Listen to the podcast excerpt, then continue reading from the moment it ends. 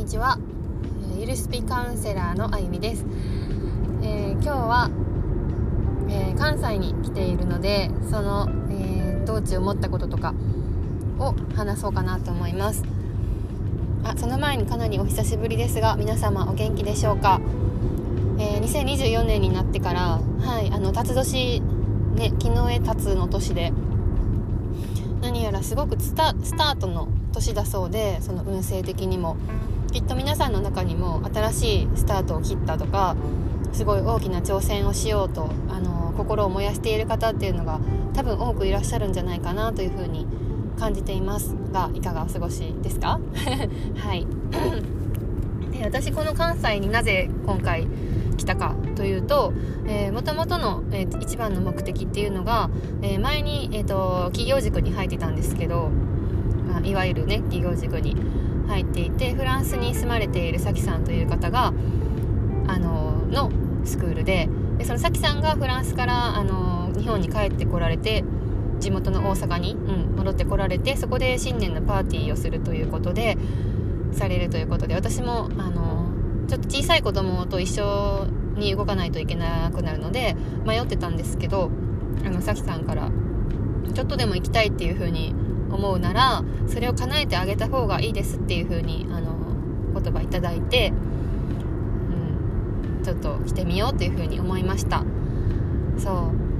う。ちょっと余談ですけどなんかやるかやらないか迷った時って皆さんどうされますか？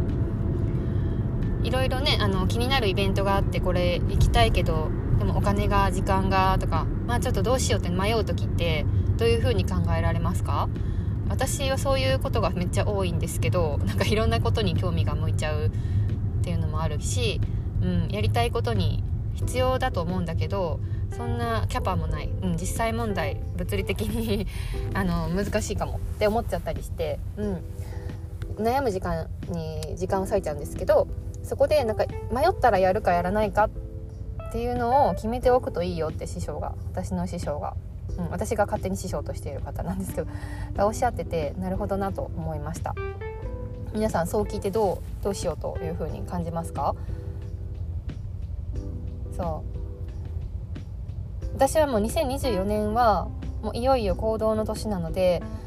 あのやらないって決めちゃうと一律ちょっと可能性を積んじゃうとこもあるのかなと思うのでできればやるっていうふうに決めました。今決めました。私も迷ってた。そう言われても、うん、っ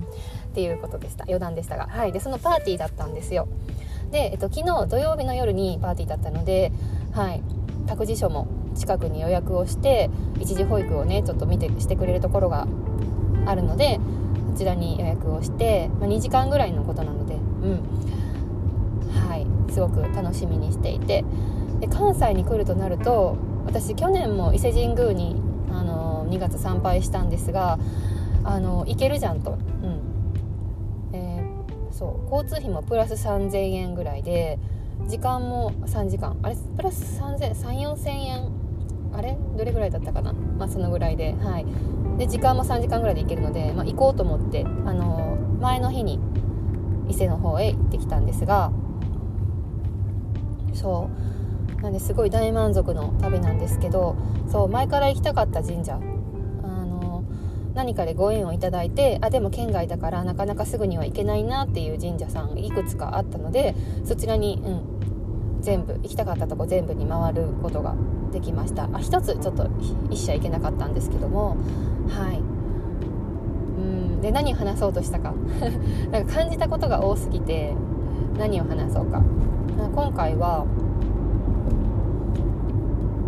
えー決めることですかね。じゃあちょっと思い出したらまた言います。他にもあったんで。あの決めることっていうのはどういうことかっていうと私は結構やりたいことがいくつも出てくるタイプなんですよ。好奇心がまあまあ旺盛な方であのなんか自分ができるかできないかっていうのももちろん思うんですけどそれより先にちょっとやっちゃいたいなっていうふうに思うんですよね。うん、で逆にそれで器用貧乏というか、まあ、子供の頃からですよね。あの習い事をいくつもさせてもらったりとかしてそう自分であこれがしたいこれがしたいってそうピンときたやつがあると親にお願いして習い事させてもらってたりして。そうそう。でそこそこなんか課題をクリアしてなんかできるようになるとなんかそれを突き詰めるよりはまた新たな経験がしたいっていう風になっちゃうのでなんか器用貧乏なところがあるんですよね。うん、あの生涯器用貧乏みたいな、うん、ちょっとそんな危うさ。それもいいと思うんですけど何か結果を出したり周りからの信頼を得ようと思ったらあの器用貧乏何か一つの信頼を積み重ねていった方がいい、うん、っていう考え方もありますよね。そう。それで私は好きなことを今とりあえず着手している状況なんですけど仕事を辞めましてそうやりたいことをいよいよ仕事にしていくっていう段階にいてすごくドキドキな状況にあるんですよ。でそこで経済力がついてこないとやっぱりいけないのであの自分が満足するだけじゃなくって自分が提供する側のサービスを提供する側の人間になっていくっていう風に考えた時に、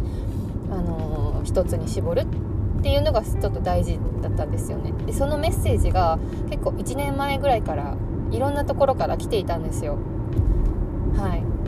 そのメッセージってどういう風に受け取るかって言ったらそれこそ自分が気になって見ていたその情報からその何か気になる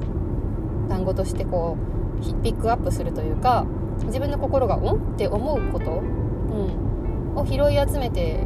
いくんですけど大体その皆さんもされてると思うんですよ無意識にでも。でそういう中でやっぱりその連続してというかその重複して同じ情報が来ていて、うん、で鞍馬寺に去年行って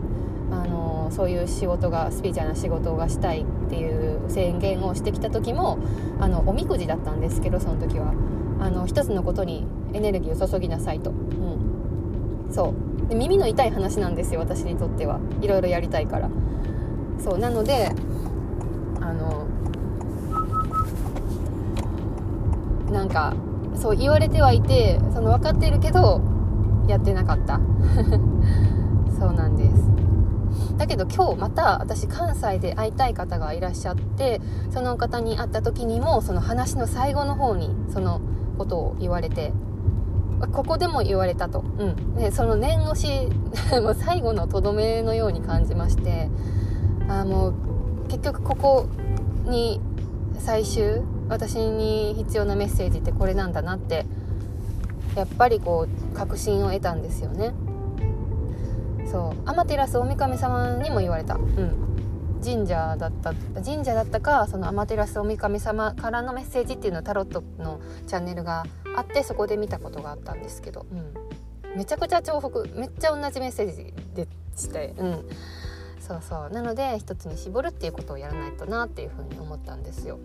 うん、それを今まず伝えようかなって思って。はい。そう。でも自分のやりたいことを一つに絞るって難しくないですかね。どれが一番なんか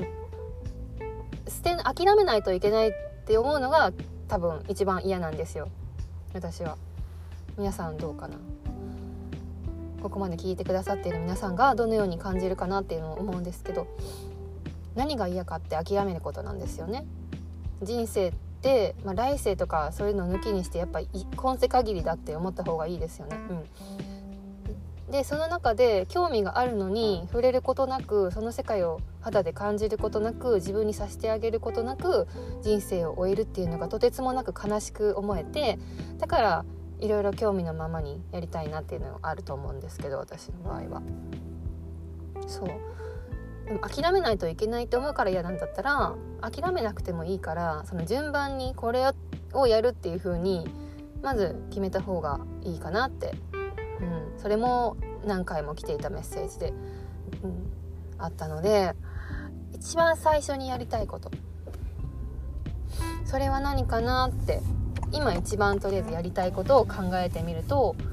いいのかなっていうふうに思いました。うん。そんな感じです。何か皆さんにもピンとくるお話となったらいいなと思いましてこの話を取らせていただきました。はいではこの辺で失礼します。また、えー、頑張って 随時アップしていくのでよかったら皆さん聞いてくださいね。はいありがとうございました。失礼します。